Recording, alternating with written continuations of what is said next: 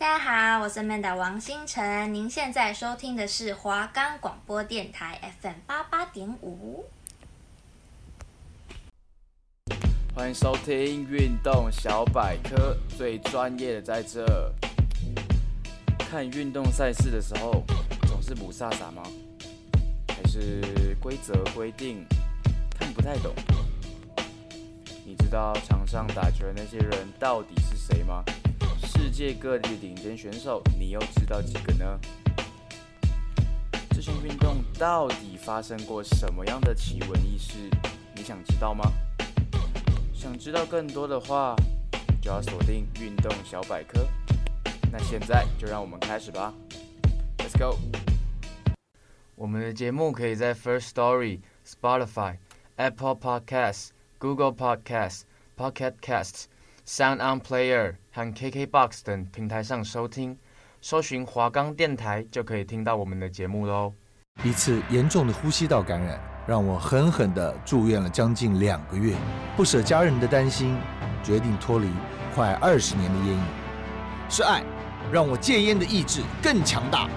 我是董事基金会的义工庾澄庆。亲爱的朋友，如果您还在吸烟，快带着健保卡到医疗院所门诊戒烟，或拨打戒烟专线零八零零六三六三六三，与爱同行，戒烟一定行。Hello，欢迎来到运动小百科，我是主持人陈胜宇。我们这一拜的主题呢是排球。那排球这几年呢，在台湾算是有慢慢在崛起，有一些企业联赛啊，企业赞助，然后有一些球队、一些球员也愿意，就是除了他们自己的时间以外，拿一些时间出来，然后大家一起练球，然后组成一个联赛这样子。然后甚至在二零一七世大运的时候呢，也是有一些。风靡一时吧，然后后来有一些球员有拿出成绩，然后也可以去旅外这样子。一开始呢，想要跟大家介绍一下排球的一些简单的基本规则。那一开始要讲的就是呢，违例和犯规。连击的犯规就是一个人连续击球两次以上，然后再来就是持球。持球呢，这个比较算是裁判的主观认定，说你的球停留在手上，呃，比较像是。你手碰到球之后，一瞬间就要把球拨出去，不可以让球在手上停留。如果你手碰到球，然后往下做一个拖的动作的话，也有可能会被裁判吹持球。那再来就是四次击球，这其实比较像是最基本的规则，就是一边的方只能碰球三次，就是每个人加起来总共最多只能碰球三次，就要把球击打到对面。那第四次碰球的话，就会直接被判对方得分。还有过网击球，就是对方球员未完成攻击性球前或同时于对方的空间触球，也就是球还停留在对方的半场还没有过网的时候，你就把手伸过去碰他们的球，这样也是算对方得分。再来呢，还有触网的部分，触网就是你只要人在击打过程中，或是甚至没有碰到球，只要人碰到网子就算触网。还有后排违例，就是后排的球员是不能够去做拦网的动作的。再来呢，就是暂停和换人的时间。每局比赛呢，各队有两次的普通暂停机会，时间是三十秒。然后比赛有一队到八分或十六分的时候呢，各有一次计数暂停的机会。然后时间呢是六十秒。不过是否给予暂停呢，也可以由主审来裁定。那每局比赛呢，各队会有六次的换人机会。主力球员呢，只能退出比赛一次。同一局再次上场比赛的时候，只能和刚才的人换，也就是呢，你上去的那个人跟下去的那个人只能对调。那再来呢，同一局再次上场比赛的时候呢，替补球员每局只能上下场各一次，可以替换任何一个主力球员。同一局中呢，只能被他替换的下场的队员来替换他。那早期的排球呢，采用的是发球权得分制。那队伍呢，先取得发球权，成为发球方。然后在对阵中取胜，对方便得一分，便持续拥有发球权。那目前世界各地进行的是每球得分制，改成每球得分之后呢，会让比赛更刺激。在早期采用发球得分制呢，每局均十五分的发发球制的发球得分制呢，如两队十四分平手后就进行局末平分制，直到呢其中一队连胜两分可以赢得一局。那目前推行的落地得分制呢，则是首四局改成二十五分制，第五局呢是十五分制。另外呢，每局都是落地得分制，取消呢发球权制。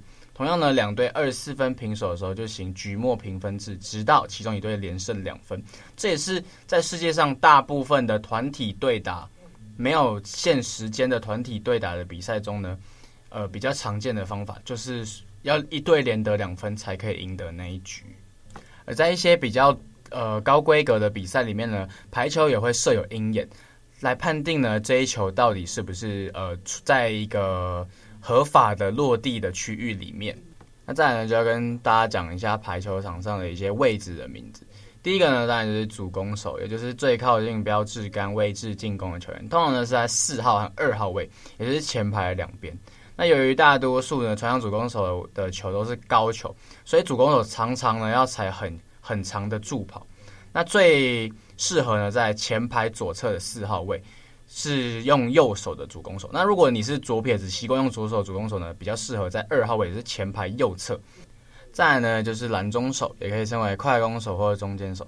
那过去篮中手呢是专职拦网，然后在训练以及比赛过程中呢，要很清楚知道对方的组织路线。实际比赛中呢，就是要到那个对方的主攻手前面去进行拦网的动作。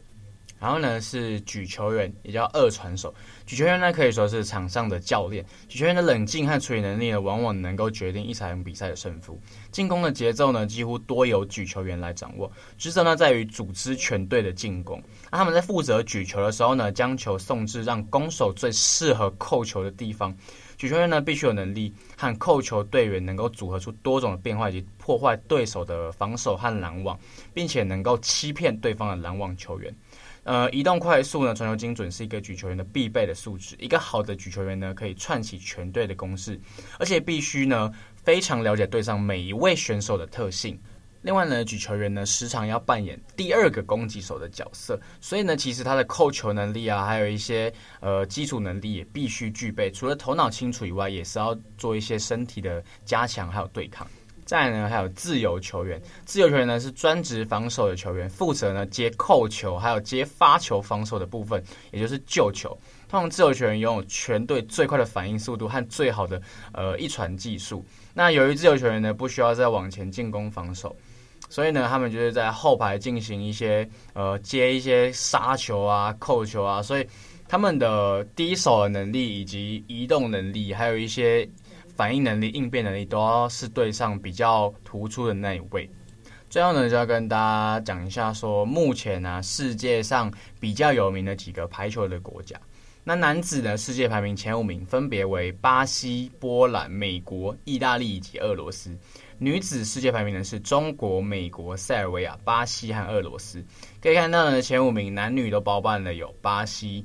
美国还有俄罗斯这三个国家呢，排球运动的确是非常的兴盛，当地也有一些职业联赛。那选手的素质也是非常高，甚至会从一些其他的国家挖角一些呃很厉害的选手去他们国家打比赛。那不知道我们听完这个阶段之后，各位观众是不是有比较对排球比较了解一点？好，我们休息一下，马上回来。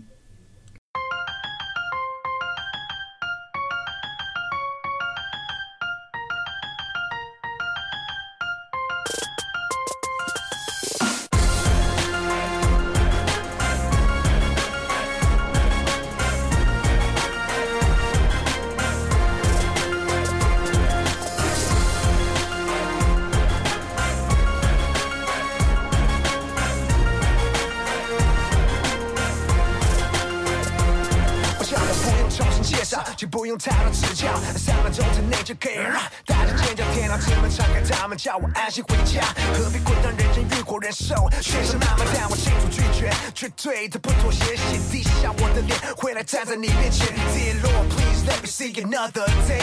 浴火凤凰展开双眼，No kid and play。I was gone, never gone, now I'm back with my bros at。穿着衬衫，像我伤口麻痹没痛感，不会带着怨恨，复仇者联盟。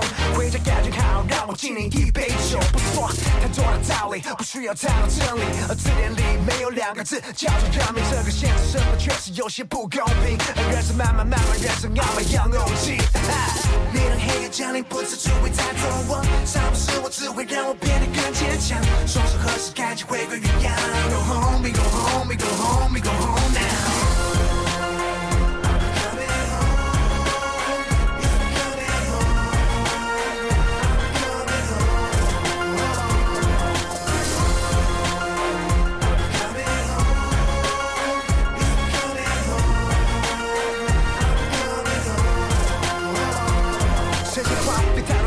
寻归属感，其实早就不跟天上求着不勇敢，人们急着 chase money 寻找安全感，我早就带着酷路认识魅力在我昨晚。如果说你谣言誓言爬过遍布弥漫，其实不不逻辑假发受伤以防传，人群盲目相信无知跟从更感叹。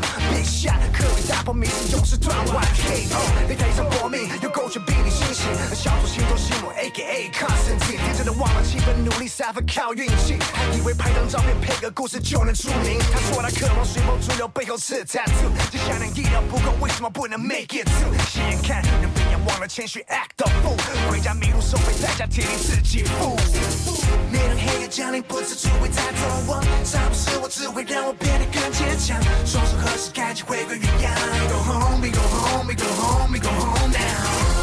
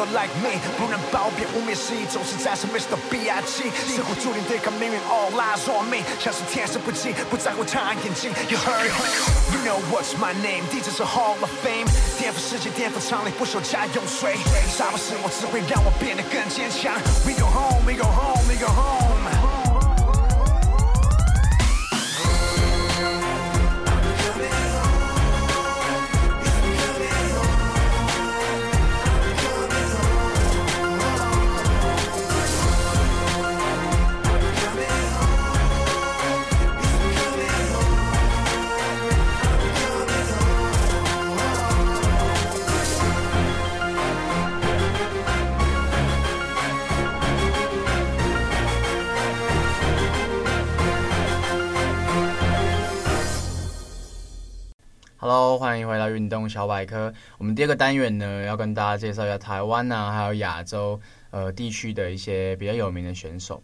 那会跟大家讲一下日韩的选手。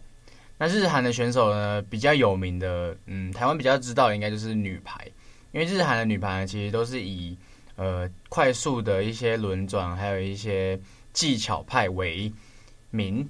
那一开始先跟大家介绍一下台湾女排的比较有名的球员是陈婉婷，那绰号阿飞的她呢，身高一百八十公分，背号十一号，光阳狗光阳攻击手呢是左手。那二零零七年呢，她入选中华女排，变成成人国家队，参与该年的世界女排大奖赛，并在隔年的亚洲青年女子排球锦标赛呢，首度担任国家队的队长。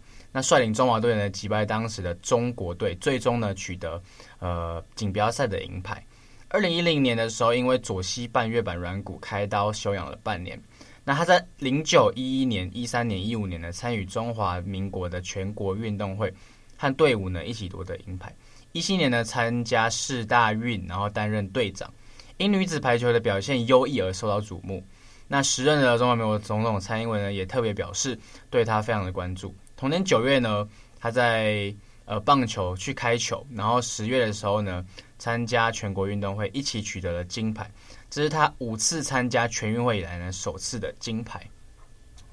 那第二个要介绍的呢，嗯，应该算是第二三个，就是台湾的男子很有名的一对双胞胎刘宏敏和刘宏杰。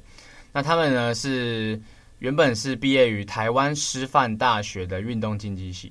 那双刘宏敏是哥哥，刘宏杰是弟弟。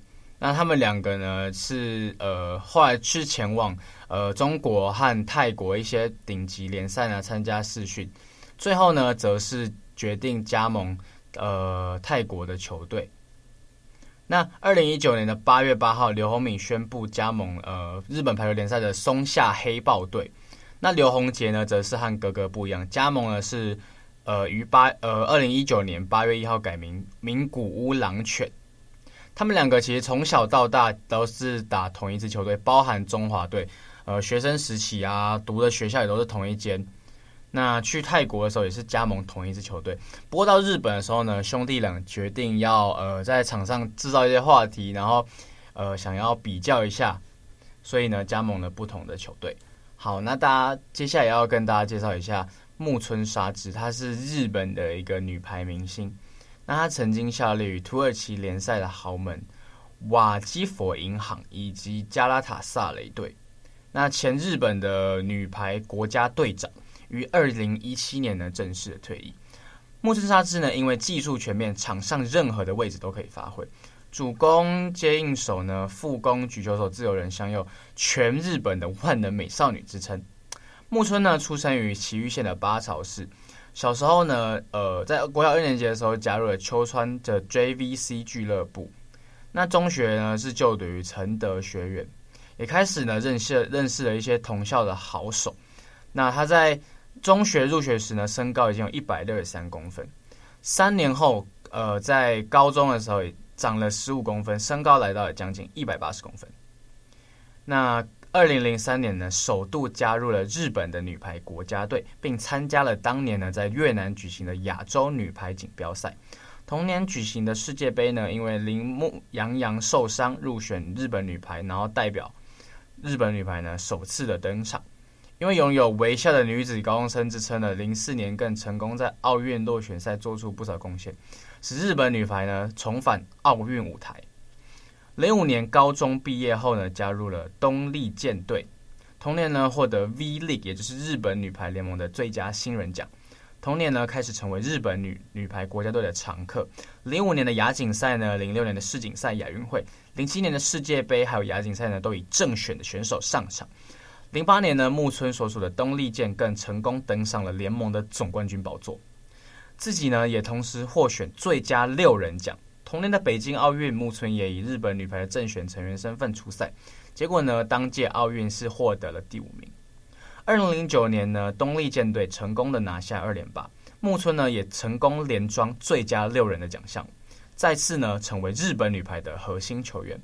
今后的发展呢也十分令人期待。二零一零年的世锦赛准决赛中呢，日本队状况良好，一度以二比零领先了巴西队。不过呢，无奈最后被巴西队以输二赢三的大逆转给击败。接下来呢，和美国队争夺铜牌战。第四局比赛，木村沙织呢结合荒木惠里香的发球以及强攻，让让日本队呢在第一次技术暂停的时候以八比五保持领先。在最后一局的时候呢，呃，木村沙织在四号位的重扣得手，帮助日本队以十五比八获得最后的胜利，收获一枚宝贵的铜牌。此役日本队主攻手木村沙织个人独得二十八分，也以两百四十分的总得分呢，高居了世锦赛最佳得分的第二名，仅次于呢土耳其队的内斯里汉。那二零一二年的伦敦奥运会上，木村沙织呢不负众望，带领日本女排击败亚洲劲旅韩国队，帮助日本女排呢在二十八年后再次斩获一名一枚奥运的铜牌。那奥运伦敦会后呢，日本女排当家主攻手木村沙织个人职业生涯再进一步，一二三年呢加盟土耳其超级联赛的俱乐部，合期合约呢为期一年。木村呢在伦敦奥运会后九月底呢与老东家东丽健女排俱乐部办理退团的事宜，十月呢便前往土耳其参加联赛。二零一三年的五月十三号呢，日本的排协召开了记者会，国家队的四十四名选手全数亮相。记者会呢也公布了新一任的女排队长，也就是人气球星，呃，人气与实力兼具的当家主攻手木村沙织。那也有报道指出呢，木村或许于里约奥运后呢退役，也就是在二零一五年的时候报道的。那二零一六年呢里约奥运结束后呢，木村沙织呢宣布退役，并与日本男排的国家队的队员呢也退，目前也退役的日高裕尚结婚。那目前呢已经在享受他们的退休生活。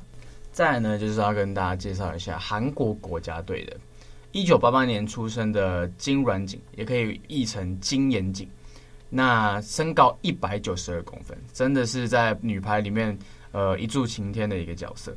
那场上位置呢是主攻手，现呢效力于仁川的兴国生命，他是一名现役选手，呃年龄也不过才三十出头岁。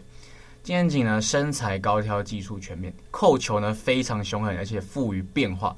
尤其是球的旋转以及位置控制得非常得意，让对手呢常常难以防范，是韩国女排国家队的主力得分手。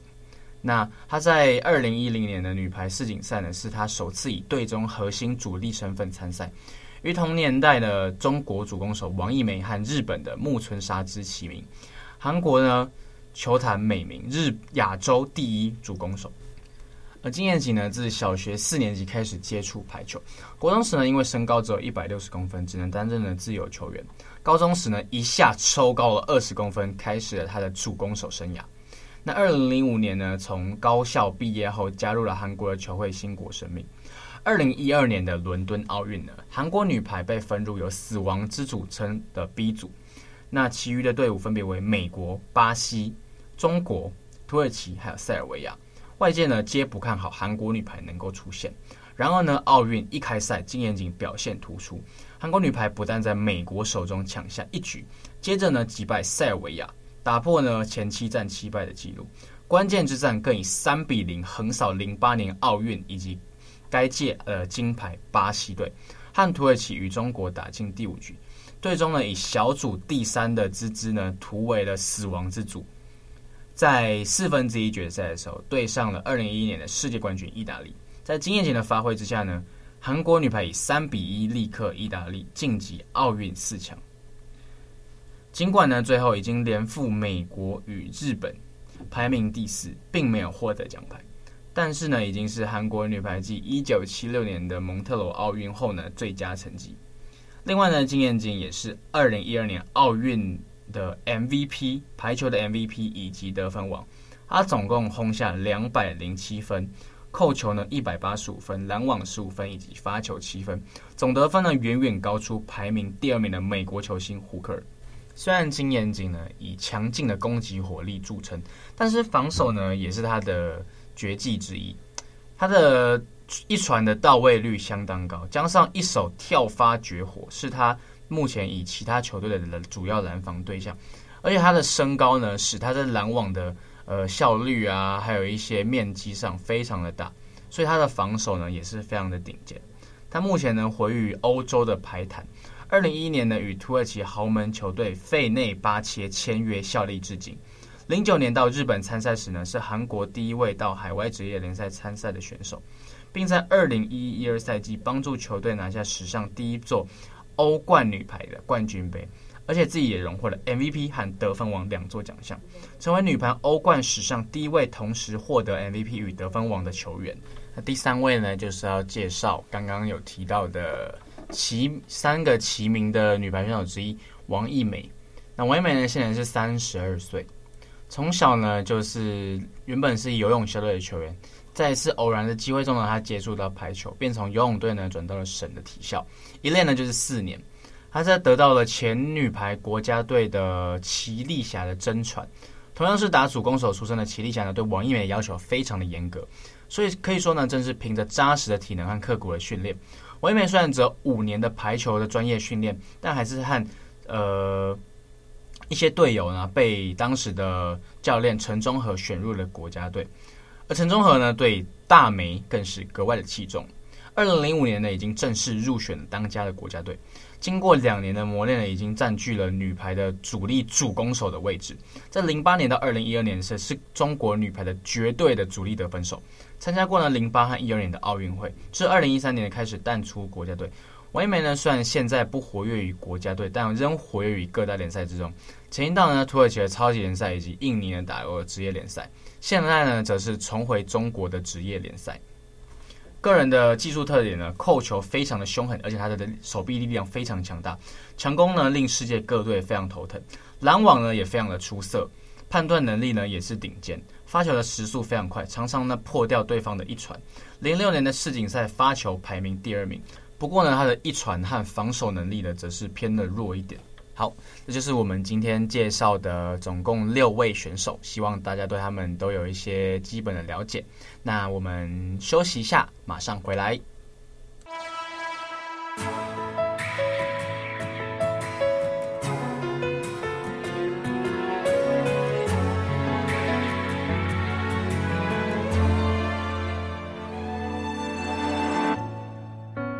为了什么在一切？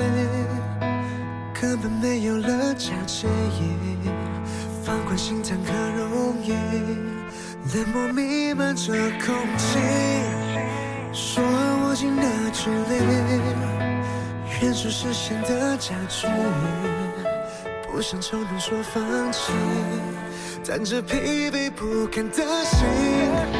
趁我没勇气承受，走到这一刻我才懂，就别再心里走到最后。得了吧，忘了吧，放手了吧，别试探自己的狡猾，安静别说话，no，学着做一个哑巴，试过吧，爱过吧，无所谓吧，别欺骗自己的虚假，最有爱的悬崖，放下轻声细语，说话。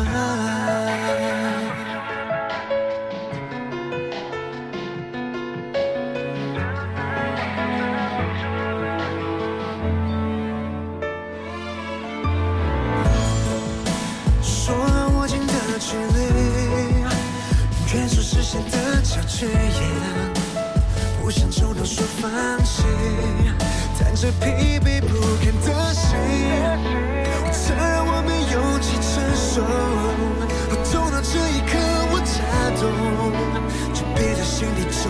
最后。Oh no no no，得了吧，忘了吧，放手了吧，别试探自己的狡猾，安静别说话。No。学着做一个哑巴，你试过吧，爱过吧，无所谓吧，别欺骗自己去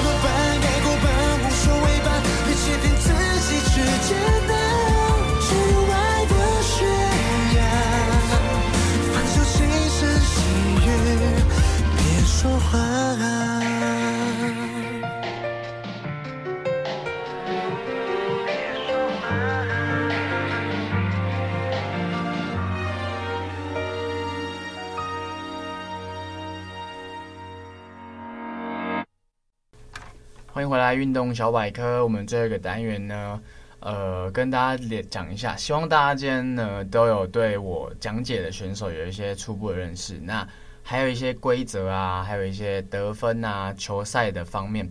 那也希望大家呢以后可以常常看一些运动的赛事。